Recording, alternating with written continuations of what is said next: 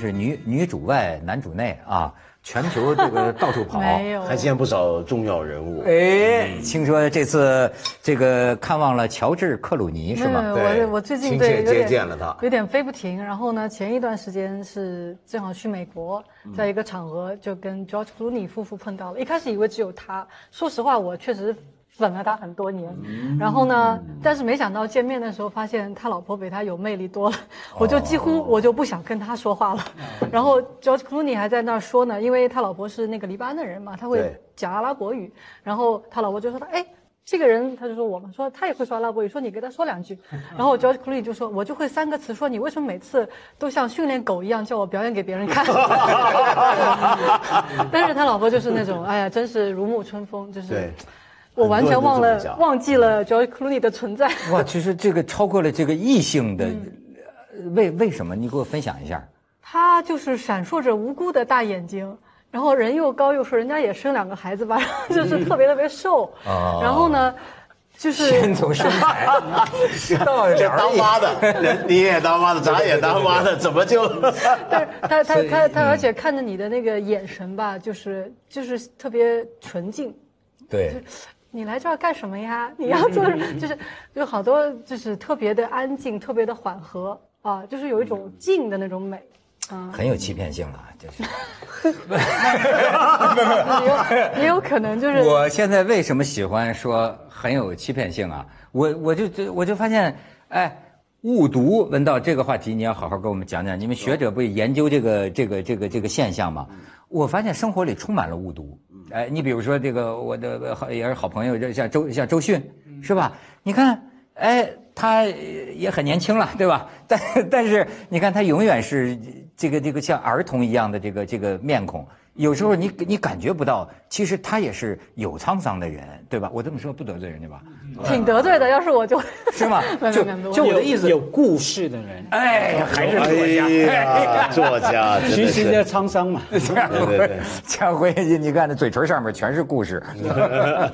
哎，就是说，就很多时候你以为他是什么，呃，比如说乔治克鲁尼的这个这个夫人啊，无辜的大眼睛看着你，可是真的也有可能他心里在说，这人怎么还不走啊？对，你知道吗？可能是的。对吧？就是就是说，呃，而且我甚至嗯，那天我在网上还看到一个文儿啊，我探讨一个问题，就是说，当然他得出的结论，呃，我觉得正是我们可以讨论的，呃因为我觉得未必是是是是是是公平的啊。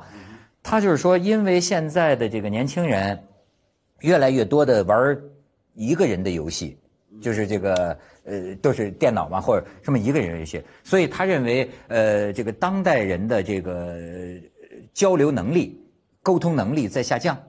他认为突出的表现就是在于啊，呃就是呃这个会错意，或者不会意。就我跟你说个话，你的理解是另一个意思。这个呢，在我我不能说了，就是我也忘了我年轻时候什么样了。但是至少我现在觉得啊，你比如说在我们公司啊，有的时候确实经常会发生啊，上一个工种跟下一个工种啊，说个话，他理解成另一个意思，就所谓这种会错意的现象，呃，也许是我选择性提取啊，我确实觉得现在在我周围很多，越来越多。比尔·克林顿就说过，他说他是最后一个出生时还没有电视机的美国总统。什么意思呢？就说他们小时候唯一的娱乐就是跟人谈话、跟人交流，他就觉得自己的交流沟通能力特别强，会意特别强。你知道我他说现在的人就少。对，我你比如我我就所以以至于我先说一个，就是说最最基层的、最最最傻的，就是以至于我要在团队里边约法三章。我说啊，就是说这个呃工作的这个交接啊，哎，你说了，不等于他听见了，嗯对吧？你说了不等于他听懂了，你做了不等于你做到了，哎，因为我现在发现啊，当然咱们不能说年轻人，我也有这个毛病。老实讲，就有时候啊，你你说了，你就觉得啊一个事儿啊，扔个球就是文道，记得拿我那茶叶啊，你就像一个球扔给对方了，然后你是不会管这个球会不会回来的。呃，对吧？呃，这这是当然，这是一种最粗浅的，就是沟通呃障碍。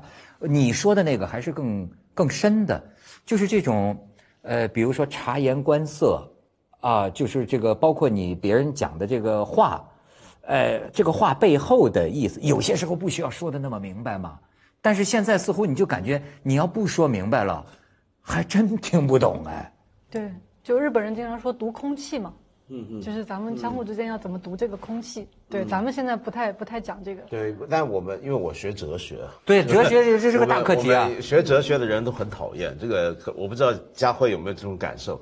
我们在念书的时候呢，呃，在在起码在我的母校里面，就哲学系出来的人是整个学校其他文科生都很讨厌的。为什么？为什么？我们说话的态度让人觉得很讨厌，就我们说不到几句话。比如说，我们跟读历史的人、读文学的人、读文化研究的人，我们动不动就哎，等一下，你刚才这句话是什么意思？呃，你刚才说了三个词，这三个词里面，这个是主语，是不是？那为什么这边你要这么来讲？然后呢，每一次都跟人家谈，你说这话是什么意思？那我们彼此讨论问题呢。哲学系的同学，我们很认真的读书，很认真的在思考的时候，每次一谈哲学问题，总是先理不断的理清，不断的澄清。但是后来你发现这个事情会让很多人愤怒，会激怒很多人。为什么呢？啊比如说你刚才说，呃，文道那个你那个茶叶明天给我记得带。我说，等一下，你那个茶叶是指你的茶叶，还是指我的茶叶？我想打你了。对，就是说你要有没有先搞清楚？你知道你在说什么？你要要再确定一次。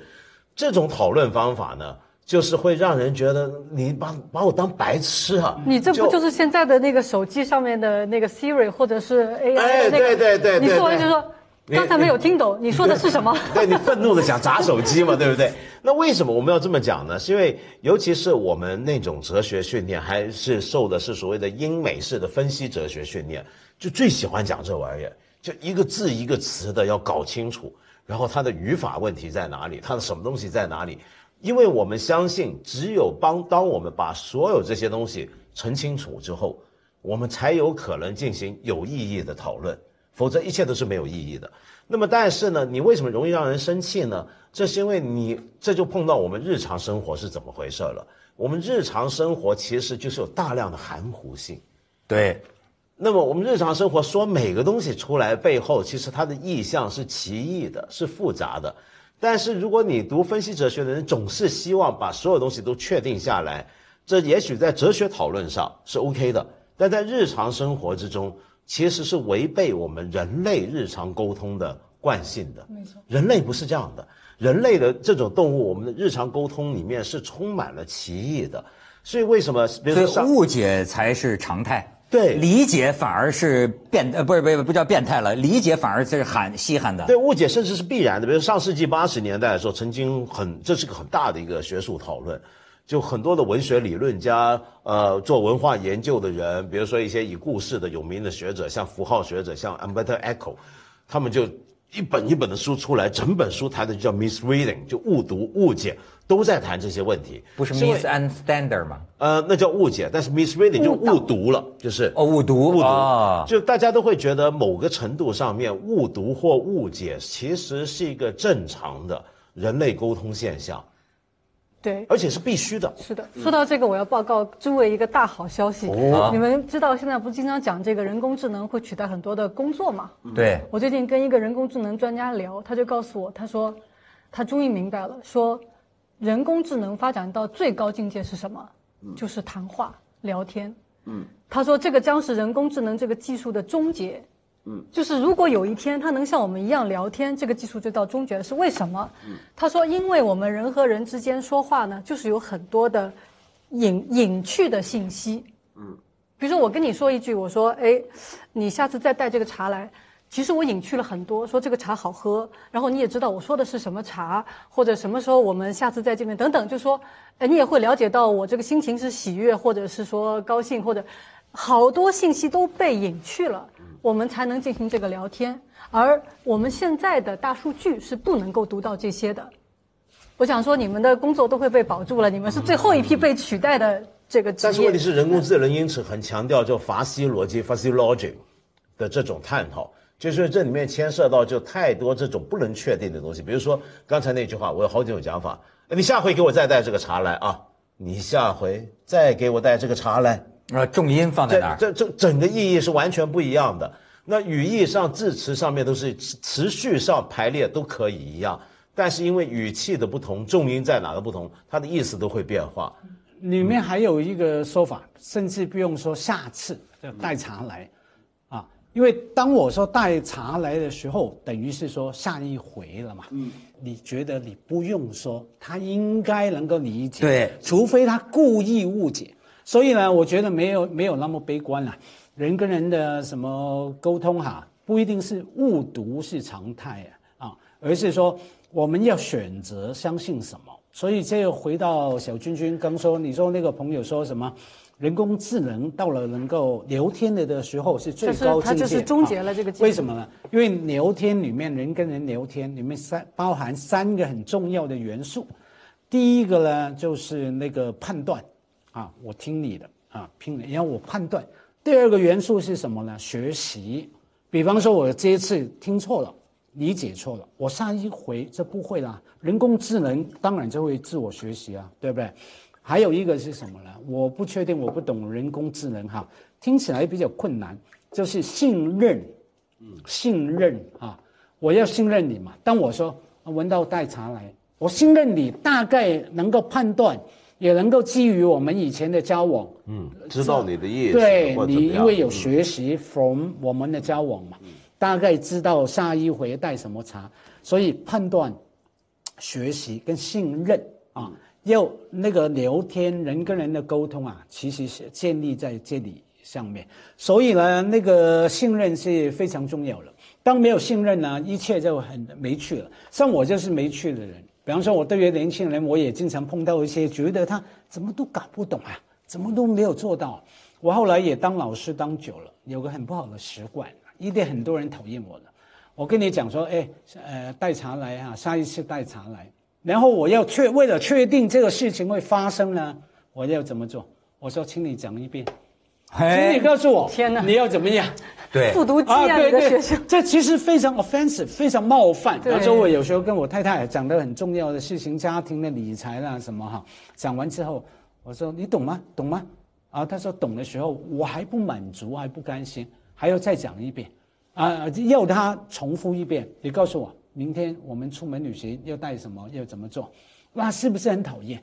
可是我哎我对对讨厌不是 对我我非常没信任啊是是很讨厌。但是你知道吗？老板会喜欢的员工有个词儿叫闭环，嗯，就是哎，马上两个人就呃表现出这个差异。我这个里边讲就业课堂了啊，就是说，就是说同样两个员工，你会发现有一个员工，上司跟他讲了一个什么事情，必定有回响，就是成与不成。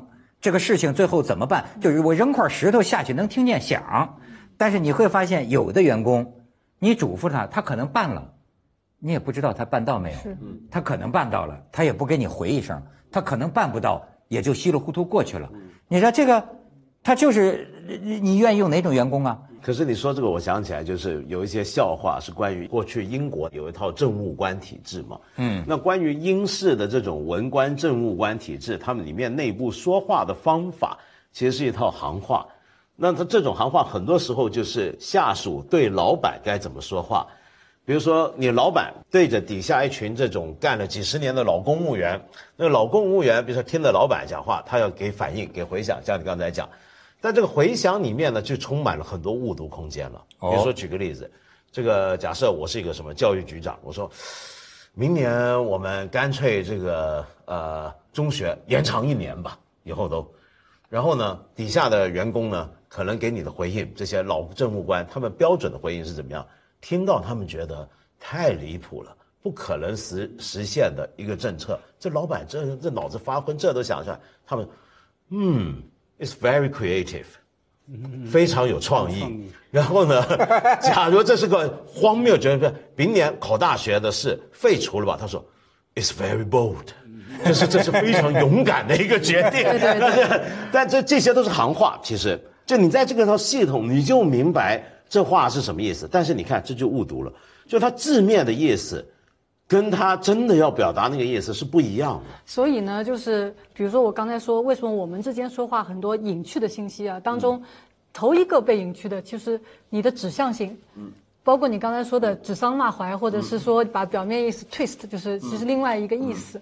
比如说我今天在这儿说，哎呀，这个茶真好喝。然后呢，可能比如说这个茶是你带的，你就知道，哎，我下次要给你带。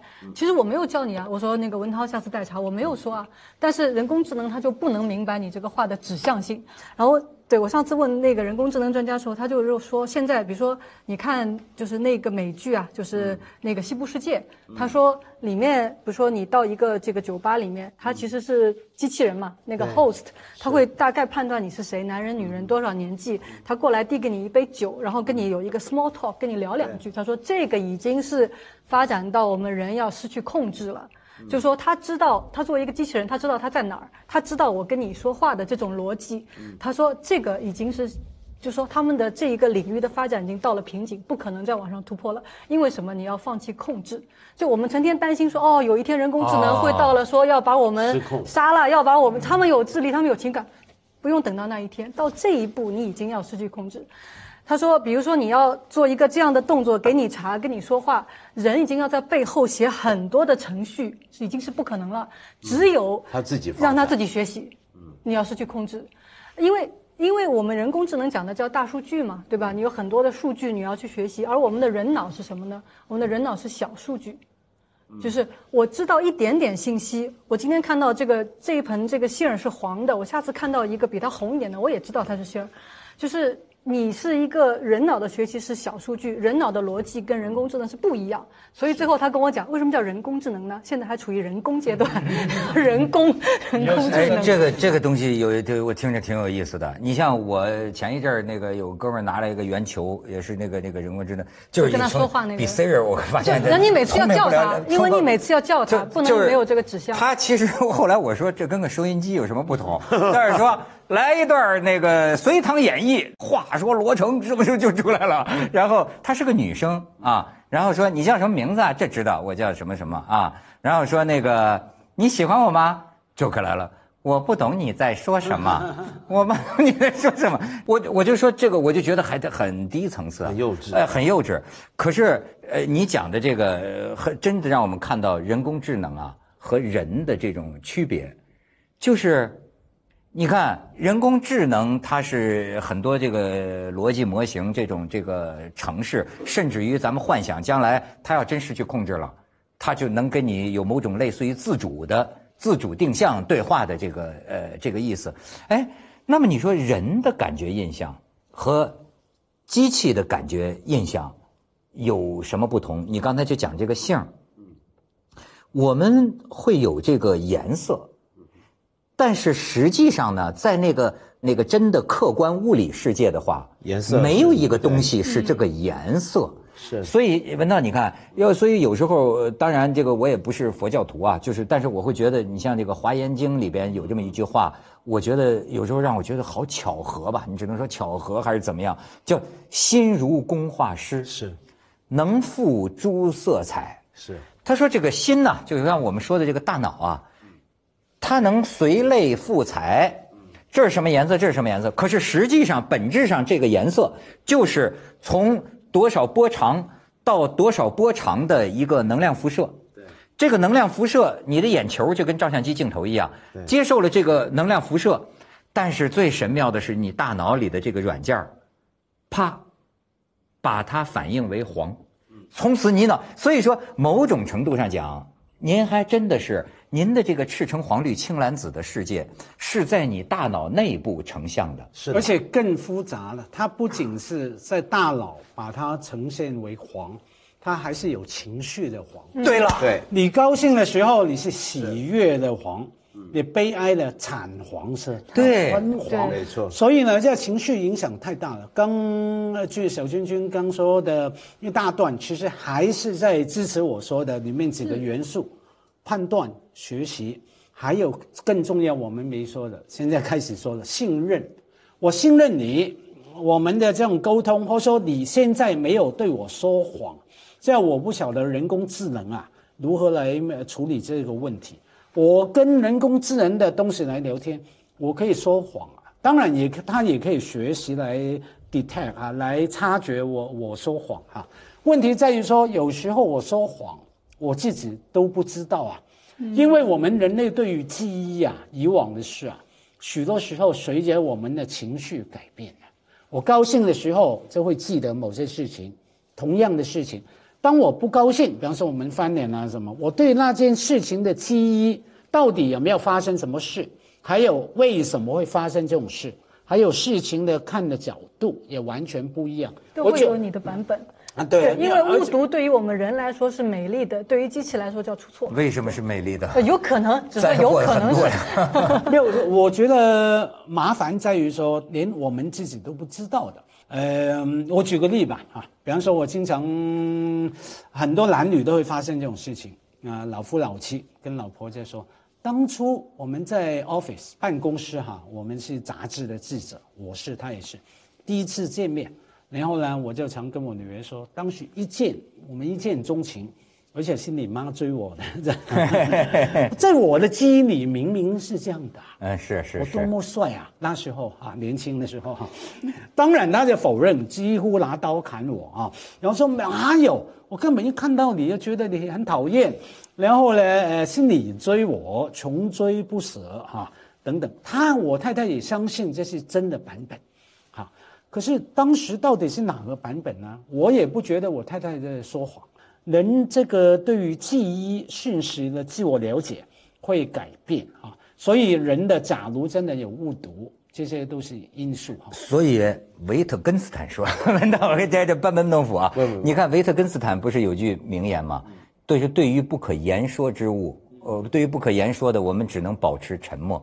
这个里面就是你说的，呃，你你说这个这个这个误读，这个里面跟语言特别有关系。所以你又回到文道开始说的，说实在的，要是按照最严厉的这逻辑，那么今天你在网上看到的种种讨论，都没有意义的没有没有意义的的。说实在，某种程度上，连我们这么说话也没有严格的科学的这个意义。是就是因为呢，有一件事儿非常简单，就是，呃，你比如说我这个主持人，我的职业决定了我的价值观和世界观。我认为世界是由语言组成的，我现在越来越相信，我越来越相信词语创造了一个世界。比方说，举个例子来说啊，在最原始人当中啊，一词指一物，这个时候还没乱，葡萄就是葡萄。可是当这个语言丰富起来之后啊，你就还会发现啊，语言开始造物了。比如说神，这个神呢、是一个词语，本质上讲，你你你，这个词语它它对的，按照最严格的物理学或者唯物主义来说，它是找不到对应物的。哎，甚至于咱们再说一个，呃，不不不不那么玄的爱情、理想太想，悬了吧？对 这些词儿，就是所以说人跟人之间为什么？你比如，哎，你觉得说我悬，我跟你讲不悬的，两口子吵架，你爱我，你不爱我，我天天给你做饭，你我还不爱你啊？哎呀，我给你这么多家用，我都我我养家，我我这么辛苦工作，我还不爱你，你发现没有？问题出在哪儿？问题这两个人对爱情的定义不一样，所以你在这个意义上讲，呃，大家聊了半天，好像是个语言游戏，所以我特理解文道刚开始说的，有时候包括你们学者。不不，就有时候你看这打架，我有时候都觉得是在哗众取宠。真的，我说你们是揣着明白装糊涂。任何一个受过科学训练的人都明白，我们俩要谈一个问题，对吧？该不该这样做？那么首先把我们所指的目的物是什么？我们说的是同一件事儿吗？比如说环境污染，我们说的是此时此地此城市，这这种塑料污染还是什么污染？空气污染，就是它是有统一的定义，大家才能讨论的。不止这样子，而且是我们刚才讨论的，比如上帝也好，爱也好，他们是名词。嗯，最复杂的地方在哪呢？在哲学看来，有一些连接词也是没有客观对应物的。比如说，举个例子，所以，你在大自然找个所以给我看看，就因此，比呃如说，对对对对由于哎水热了，这个水呃，由于这个火达到一百度，水就开了。什么叫这个所以是在哪呢？没有这个所以，你讲的所更有意思以都是一个人赋予的一个状态，所有的因果关系在自然之中的因果，所以这个都是个讨论。因果关系到底是个自然现象，还是一个人人类的理解？然后有了这个词。那么当然名词是最容易理解的，名词的复杂化，比如说我们都晓得语言学里面有一个流传已久的一个传说，当然这后来也有很多争论，就比如说。呃呃，有一些呃因纽特人，就是过去所讲的爱斯基摩人嘛，他们的语言里面有三十多种白色。但是对我们而言，白色就是白色。那为什么它有三十多种白色？因为它生活在冰天雪地，它看出去，我们丢在那，我们就雪盲了，就啥都看不到。但它还能够分得出那边远方多少多少米，然后这边怎么是前面，那边后面，是因为它能看得出深浅不同的三十多种白色。又比如说这个葡萄，我们就说是葡萄，但是对于一个做葡萄酒的人来讲，他是清清楚楚看到有几多少种葡萄的品种和葡萄的状态，它都有相应的词汇。所以这个世界是由词汇构成，是是在这个意义上讲是对的。而且你讲的特别有意思，就是这个连接词。嗯所以你知道为什么呃咱们那个时候讲这个仓颉造字啊，这个天雨粟啊，鬼夜哭鬼夜哭啊，著名的说法就是说，尤其是中国人是个自古以来崇拜文字的一种文化，就是哎，这在某种程度上有它的真理性，就是它至少造出了一个世界，创出了世界，然后这个世界之间是怎么联系的呢？用这个介词，用连接词，呃，对吧？因为，所以，呃，对吧？呃，所以你知道，上次咱们在土耳其碰见一个学哲学的学生，他还讲这个事情呢。他说：“你看，你看东方人讲因果报应，他就认为，呃，在他的观念里，就是说这是一种人构成的联系，就是你们找寻前后两件事物之间的关系，所以你们会说，而且你们越越来越觉得这很有道理。”他说：“但是呢，在什么好像有个叫洛克，是不是英国有一个？对，洛克还有休谟都讲讨论这个问题，因果关系。就是说，实际上在最纯粹的意义上讲，这是两件独立的事。这是两个独立的一个一个一个事件。你包括你看，呃，包括现在在物理学上，越来越不喜欢呃说一个物体，一个物件他会说一个物件是一一个事件。嗯，对，一个它流动的。”它是一个一个一个独立存在的事件，一个一个事件发生了。你比如这个湖啊，在世界上可能存在一年，啪叽被打碎了，从此之后化为原子消失了。那么它的这个时间的存在的这一年，在这个空间和这一年里，实际上它的存在状态就是一个事件。对，而且它还不稳定，它因为它的分子不断在进行交换之中。我们每个人都是，我们现在每个人存在其实都是在动。我们所有的原子、中子，你要仔细看，我们都是一个一个事件。所以语言当然是一切啊！你刚刚提到维根斯坦，维特根斯坦啊，对，他的名言不是那一句吗？语言的边界就是我们世界的边界。我们语言到哪里，语言的边界哈，就是我们世界就到哪里。我们语言有多丰富，我们世界就有多大。所以呢，对语言可能不能太执着，因为它会变成一个固化的边界。我想说什么呢？后来我看了那个那个周有光，他不是简化汉字嘛？他说了一句话，他说。只有那些不重视效率的人才会执着于繁体字。哎，我一想好像也对哎，你这个写起来真的很麻烦。然后他就是他，因为他写了本书叫《世界文字呃发展史》，讲这个文字怎么变化，就很有趣。只有中文呢，是几千年来我们当然很骄傲，我们的书写系统的基本原则是没有变的。他认为说，日语的片假名是中文的，就是一部分汉字的拼音化。还用了一个很好玩的比喻，他说就像是鱼。只有游到异域才能去产卵。他他认为日本的片假名就是中汉字流过去以后，哎，那你从他这个角度来说，他说语言其实你这个语言跟外面的世界交流越多，像你说的这个边界越拓宽，他的语言其实变得越来越简单。那在欧洲的话，你看今天的语言哪个语言最简单？英语最简单。一样在欧洲，德语、法语比英语都要复杂的多。那为什么呢？英国曾经是那么一个大帝国，它的文化、它的语言不断在跟人交换、交换、交换。它要越简单，它传得越远。嗯。但是你不能说英语没有文学吗？它不能表达复杂的情感吗？都有。不过，不过我想讲就是简体字的字量少于繁体字。那繁体字呢？它很多时候它的构造比较复杂，是因为它一个构造的细微的改变，就变成了另一个词义，就变成了另一个字。那简体字，所以我后来我长期看简体字书之后，我发现一个东西，就简简体字有时候它的一字多义的情况是多于繁体字的，所以它更依赖于上下文环境。当然，所有的文字的字词的解读都需要一个上下文环境，这是一个诠释的背景。哎，你要说这个文字，我倒觉得可能，你像家辉写小说哈，你会为经常的，比如说你的文章、你的小说被人家误读，就是你不是这意思，人家读成另一个意思了。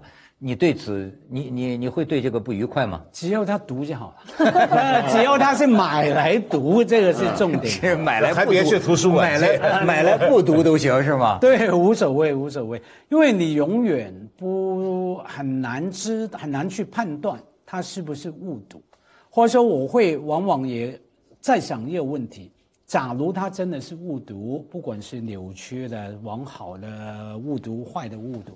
我好奇在于什么呢？好奇在于他误读的理由啊啊！比方说，我里面讲到，不管是不同的人物哈，男人、女人一些爱情关系什么哈，为什么会有人从他这个误读啊，不是我想表达的角度来来来看呢？来解读呢？我好奇他那个心态，他的角度。当我去思考他那个所谓误读的理由的时候。往往能够打开我自己另外一个角度，原来同样的男女关系，或者说不同的人的关系，哎，原来怎么你读的不一样啊？然后我去好奇去思考你的角度的理由的时候，哎，是扩大了我的角度。你讲的对我特别有启发。你知道我现在有时候看这个弹幕啊，我发现挺好玩 就是你觉得呢？哎呀，好好，我太有意思。就是他们看这个圆桌派啊。你就会发现他看的根本不是你要看的，而且呢，但是特别的有趣，特别的有趣。你比如说他看什么？好比说咱们有一次跟王晶做节目哈，他说：“哎，你注意没有？你注意没有？文涛的眼神一直在回避王晶。其实天地良心，完全没。但是你知道他很有趣，他在察言观色，他就会说：哎，义军为什么今天在这个这个家辉面前有点害羞？啊？”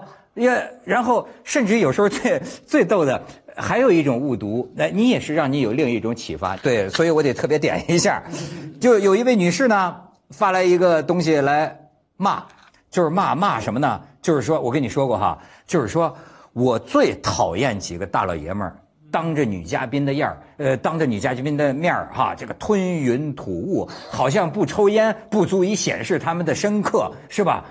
可是其实很简单，我们是点香，点。但是你说他，他很显然他就是晃晃了一眼，他啪马上得出一个判断，这也是今天一种互联网的特点。他觉得你们在抽烟，哎，然后你看他展开了他的因果，你明白吗？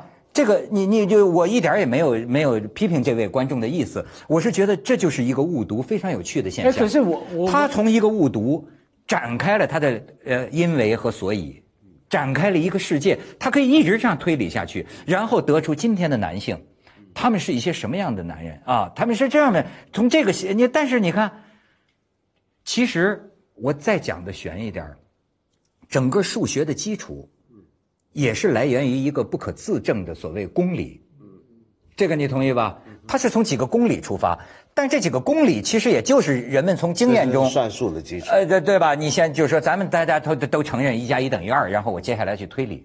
其实某种有时候某种误读啊，也会开出一个别有风味的一个系统。呃，它也许它的前提是一个误读，但是它最后得到的结果能让你观察到很多有意思的事情。可是有时候我们也不确定，那真的是个误读。有时候我收回我的小说，好吧？当然，我我就猜说 实话，没有这个我一点都不。没有，当然我也看那个弹幕，我也很讨厌某些误读。曾经有一条说梁文道比马家辉英俊，气得我这真是严重的误读，三天睡不着。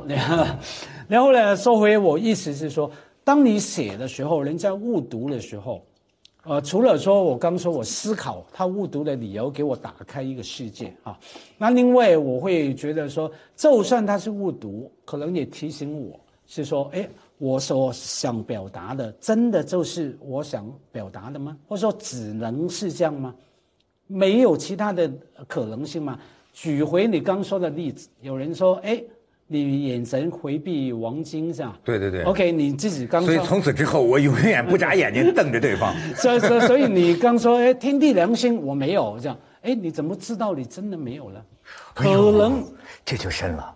对，可没有有啊，可能我自己都不知道我自己。对你都不知道，我的下意识啊甚至啊，他也说不清楚，不仅是你眼神，可能他是其他你其他的身体语言动作，让他到最后他只能表达说你眼神回避王晶，搞不好你是那个身体有些动作，但是比方说那个但但是心里的感觉自己冷暖自知了。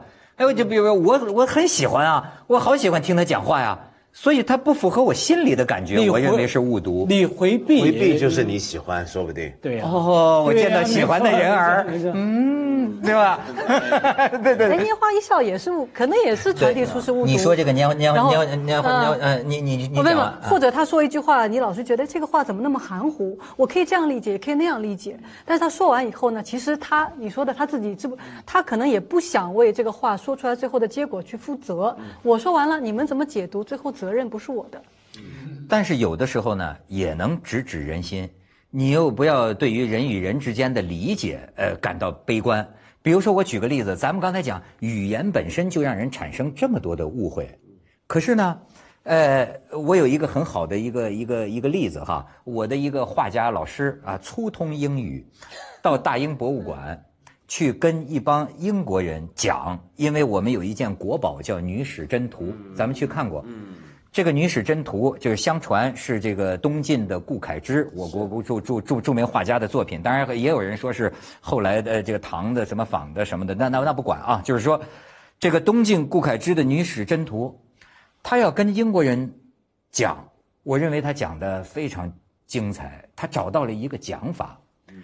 他说：“我曾经看过你们英国的一个莎士比亚的一个剧团演莎士比亚的戏剧。”他说：“用那个英文，我听不太懂哎，我不知道他念的是什么。”他说：“但是我被你们那个英国那个剧团的演员那个精彩的表演呢，感动的流泪。”他是说，他说那是不是因为不是因为莎士比亚的这个文这个词语，我不懂他在读什么，可是我觉得一个人这样的深情，他那个感情，我能够呃感受到了。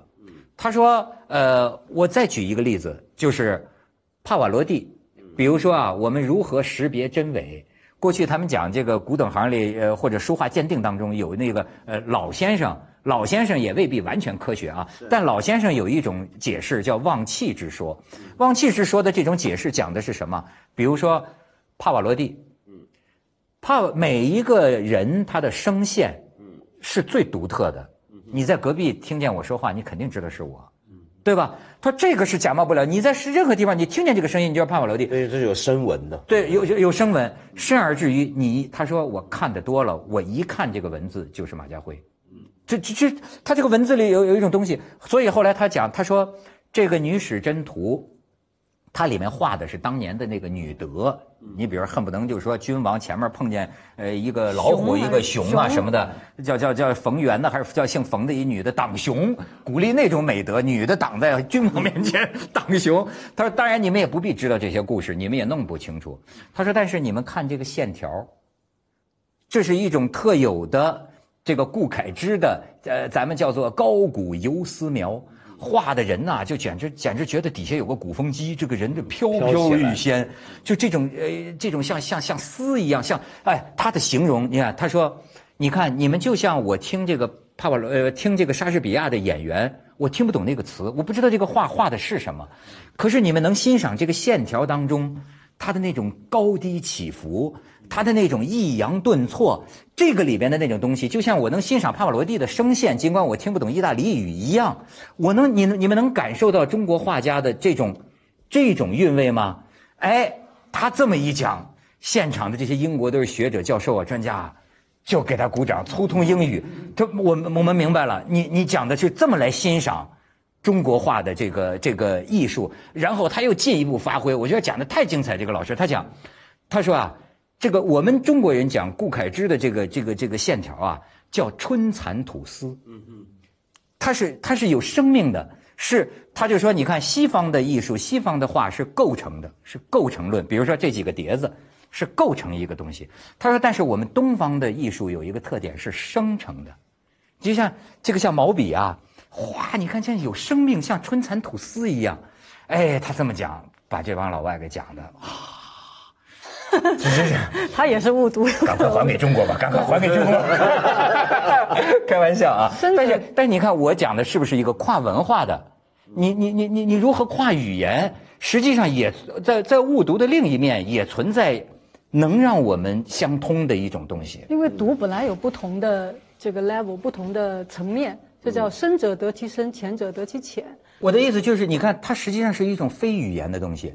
为什么有的话剧演员过去说，他能把你朗诵一个东西念哭了，其实是个菜单，是个餐厅的菜单。我们能不能再换一个角度来考虑误读这件事情？就比如说误读，我们刚才我一开始我说到误读有时候是必须的，是为什么呢？因为我们日常生活中有很多语言的表达形式，比如说嘲讽，一语双关，它中间就一定预设了你会误读，而且是故意要误读。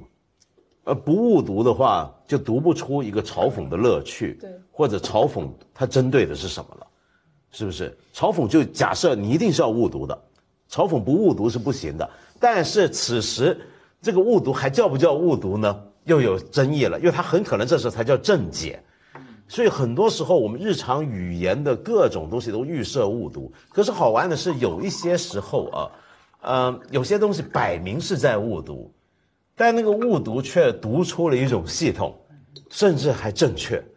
什么意思呢？举个简单的例子，你们不是可能要还要去以色列吗？嗯，呃，以色列的犹太教里面有一种很传统的解释犹太教的圣典，就犹太教圣经的那种方法，叫卡巴拉。那卡巴拉之中有一套呢是数字读法啊它是怎么回事呢？就是你圣经吧，当然这本作为一本书，这个呃犹太教的圣经，它是我们应该看字面意义。上帝说有光，于是有了光，这应该是有个意思在，对不对？他们不这么看，他们去把所有的文字的序列标上数字，从一到十，十一到二十这么标，然后去找这数字之间的对应关系。他们认为圣经最正确的读法应该是这样，整本书就是密码。可是卡巴拉就是这么来读这个圣经，然后读的似模似样，然后解释出一大套的东西，然后形成一个传统，直到今天都还在流传。但是奇妙的就是，像苏东坡讲的“横看成岭侧成峰”，嗯，你这么看，纵着看，横着看，的确也能看出一个系对，统。它好像也是个门道，对对对对不对？没有背背后有个差异了，那个东西是有很大的不同的解读的空间，有时候是误读，有时候误读变成正读。可是我真正想说的是什么？就是说历史上有很多重要的典籍，它后来之所以重要，有时候是在于它被人误读了。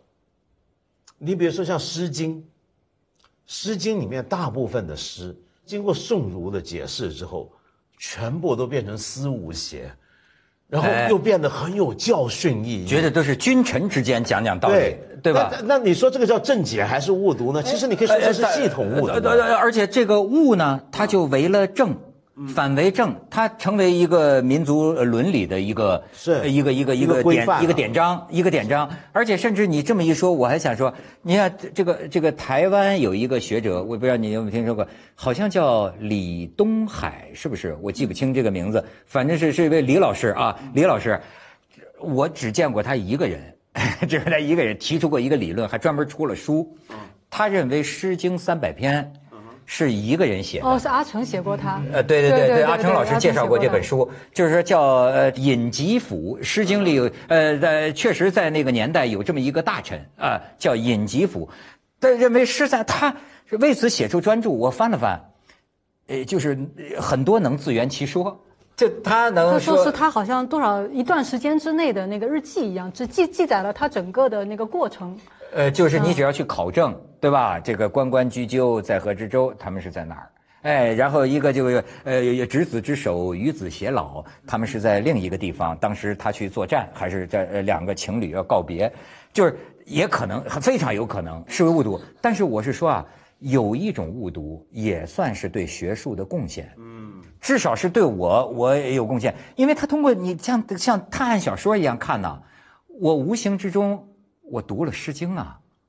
你明白吗？他对我有有有有有有有好处，虽然他那个呃观点我不知道能不能同意，呃但是他有好处啊。包括你，你就你刚才说的那种误读，就是说托物言志，就是说你是我我本来是写的是挺简单一个事情，但必须后头要有一个另外一个含义，结果变成了一个传统。我们今天写文章，你必须要寄情，就是你要有一个高远的思想在里面，搞得我印象最深刻。我们上读小学语文课的时候，有一天呃，我印象太深刻了，我们老师说今天这个问题回答不出来不能走啊。说那篇文章的结尾讲春天的结尾是说这个小燕子们飞停在电线杆上，哎，你们说是什么意思？答不出来不许吃吧，你不许吃午饭。最后我当时身为语文课代表，我说，他说因为他说说小燕子就像是呃这个五线谱上的这个音符嘛，大家说是什么意思？我就说我说。啊，说明了小燕子的重要性啊！然后呢？然后老师说可以去吃饭了。然后，然后到后来，哎呦，对我有一篇文章，现在在小学语文课本里面，哎，是中中学、初初中语文课本，不好意思，入了小学语文课本初初中、初中、初中。那你是跟鲁迅一样的人了吗？哎，对对，又误读了。然后呢，不是，重点在于说。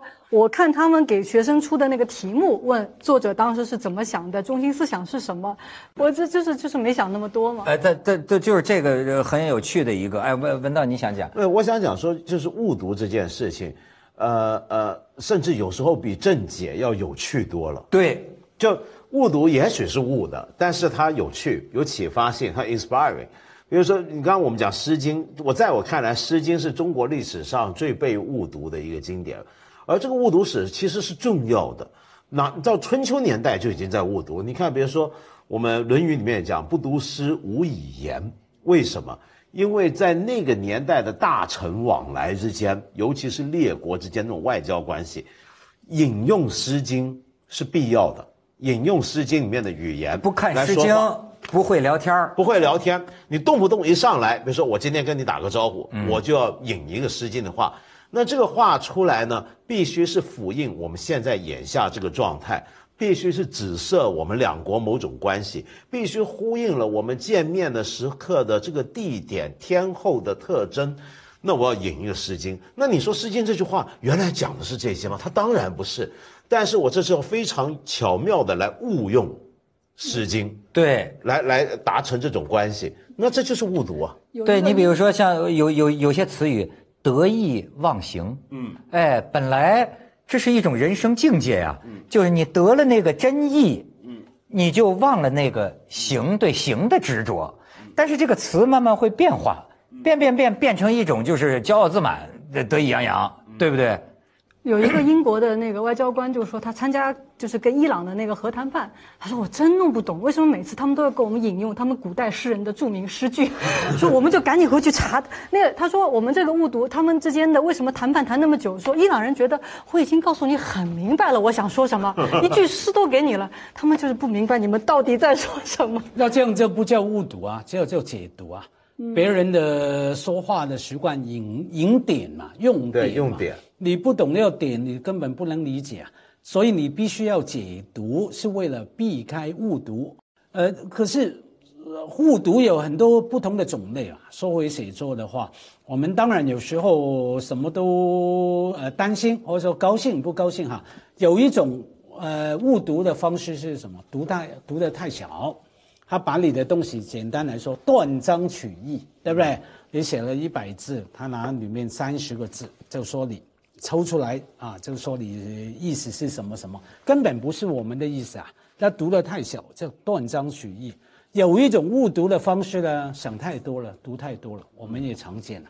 对不对？对，经常女的会对男的说：“你想太多了。”对，总是男的对女的说吧。哦，咱们俩遭遇的不同。女的对男的说：“别别，别哦，这个意思哦，明白明白明白。那总是觉得说：“哎，你讲马老师，你写这样一定是讲成这样子。”其实我们经常演讲也好，写文章也好，都会想跟读者说：“我说什么，我就只是说什么。”没有这样延伸出去。有时候我碰到啊，我们刚开始讲到年轻人，我觉得我对年轻人最大的感觉不是说什么听不懂啊、误读啊，是想太多了。那么很多事情想太多，讲一句话，哎，特别他觉得啊，他觉得你是老师也好，作家也好，什么也好，哎，想太多了肯定别有深意。啊，这延伸出来啊，哎，我有个偏见，我觉得这一代年轻人经常想太多，其中一个理由是什么？玩太多的狼人杀。啊，啊，我狼人杀啊、我知道但为什么呢？没有，我的逻辑跟以前民国禁赌一样嘛，说打麻将啊，蒋介石他们说打麻将不行不好，为什么不好？因为把你的性格价值观弄得很贪心、很奸诈。比方说，我看那些小朋友、年轻人啊，九九五后或者说零零后，一碗狼人杀，我就哇，我就吓到，都是好学生、学霸在那边，平常都是很乖。一碗狼人杀那种伪装、说谎，种种的，对不对？引导要把你骗、欺骗。那我总是的，所以我刚强调我是偏见、成见。我我我是一看到我就愣住，我就是我第一次看他们玩，我吓死了。是，所以我说我看到那个论文，我就说你们还说说这么多都没说呢，就是说。呃，到底要是老玩这个电子游戏啊，他老在呃玩这种游戏，就是他缺少跟人的人际，就缺少缺少多上圆桌派，是吧？哎，就是就是会不会影响他？呃，就是容易会错意，容易误读别人，因为他我我觉得什么都需要训练和经验，对吧？如果一个人天天跟周围人聊天，那么恐怕他对这个信息的理解编码比较呃熟络。但是如果一个人比比他少一半儿会不会妨碍他正确理解？不，就是年轻人玩网络游戏，你看他是一个人，其实不是啊。他通过网络跟人体整个群体，但是他是但他是他的那个语言沟通，他是他的那个语言。不过而且就是呃，甚至是阅读表情，你甚至是甚至是阅读时间。你比如哎，你要这么说，我作为主持人，我现在就得跟年轻人学习。我就发现有时候就会碰到一些人家哎，人家就觉得我冒犯了人家，这个是因为什么？我就发现啊，不同年代的这个幽默都不一样。是就好比说，呃，你比如说，我要有一次，呃，去去呃，跟一个明星调侃啊，因为他得了很多奖。那么你比如说，在我们这一代人的语言里，我说，你看，呃，就好比说，奥斯卡奖你也得了，普利策奖你也得了，什么这百花奖你也得了，金鸡奖你也得了，你拿那么多奖，你好意思吗你？你看，这在我们年龄里，这是一种夸夸奖夸夸赞美。但是我后来发现呢，人家这个明星的粉丝就会批评我，我觉得也有道理，就是说，哎，你你是什么意思啊？他不该得这么多奖吗？我说这真是冤枉死我了！我这这你听不出这是夸吗？这个他大家默认？的默认的你干嘛说他怎么不好意思？思领这么多奖？我天哪！所以你看，还有一个有意思的地方，就是我们的沟通是建立在我们很多共同的前设。这个共同的预设有时候是一个是呃预设，比如说我们是同代人，我们在同一个文化环境，对有一套共同的语言。当整个时代变化，就有些共同的尝试是会不存在的。所以教书的人就会常常感觉到这个东西的存这个问题，因为你教书或者我们做节目的人，我们是做大众沟通，我们每次都要遭遇不同年龄群的人。教老做老师的人，可能每隔几年就面对一代一代完全不同的学生。很多你举例子啊，比如说我们说话难免要举例子，我们举一个例子来说明一个道理，这个例子它背后的价值观，它的很多影射，我们的这些句型的用法是假设一个大家都知道的东西，我们认为大家都应该知道这个例子，所以我拿这个例子来说明。但你后来发现，原来不是大家缺乏共同背景，所以当然了，那你刚说那个什么，嗯，好意思吗？你这样里面的牵涉还是我刚说的信任，对吧？我们要判断，我们要学习，我们还要有信任才能沟通嘛。没有信任根本沟通不了。也可以啊，现在人家不是谁说了一句话，说我们现在每个人都在和手机一起唱双簧嘛。就是比如说我给你发一个表情包，一个表情包，我是笑的，其实我心里在骂你，你也不知道，然后你也回我一个笑脸，表面上我们进行了一场非常呃友爱和平的友好亲切的交谈，其实我们心里都很恨，真的有。将来我们人类的语言会不会就就是变成一个视觉化的？因为我们现在要越来越广泛的去传播信息。比如说你在中国，你坐着，你可能要，你看一个美国的什么事儿啊什么，你可能都是通过图像，通过我们之间没法语言交流的话，是用表情包来诉说一些故事。会被我们的语言变成更视觉化？而当它变得越视觉化的时候，它其实背后的这种不同层次的含义就越来越少。其实我们会变得越来越简单，就是能够表达我们在做一件什么事情就好了。你没有更更多美丽的误读的层次。而且有的时候，我觉得就是就像是我们推出一张应酬脸在微信上，啊，他讲了一句很好笑，于是我回以一个哈哈哈，对吧？你又讲了一个什么？就是我，你比如我们这个面对面的交流。我笑是因为你真把我逗笑了，我就笑了。可是你知道，通过微信互相传情达意的时候啊，呃，实际上你推出的是一张应酬脸，而且可能你跟同时跟家辉、跟文道一直在互相哈哈哈哈哈哈，对吧？呃，你你在做一个你揣度认为正确的反应给那一端，实际那一端也是这样。大家都是好像你看不见我的真真人是不是在笑，但是我的这张脸都让你知道，所以更需要信任嘛。马老师的理论，马老师讲课，心心相印呐，心有灵犀，心有灵犀是小数据，说得好，说得好，要叫我说这还不够，需要多像圆桌派这样聊天呐，面对面的聊天。我们是地球上最后一个工种。因此，很强调就法西逻辑法西逻辑的这种探讨。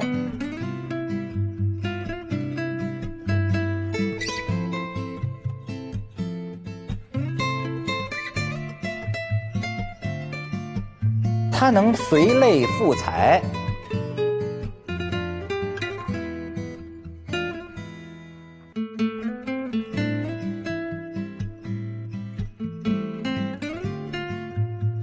你看维特根斯坦不是有句名言吗？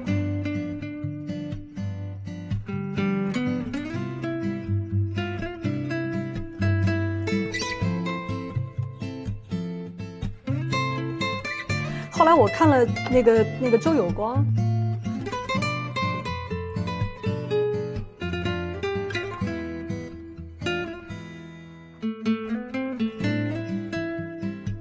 在那个年代，有这么一个大臣啊，叫尹吉甫。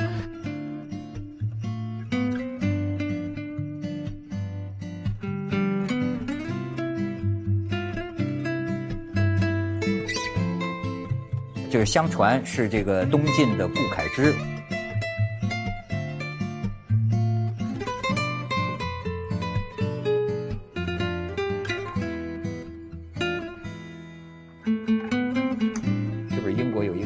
洛克还有休谟都讲讨论这个问题。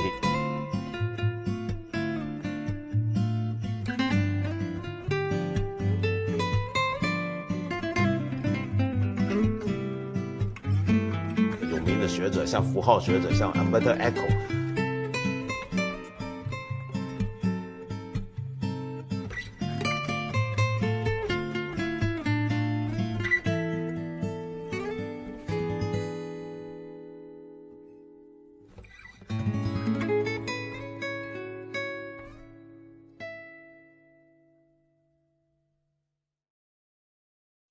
这世界很酷。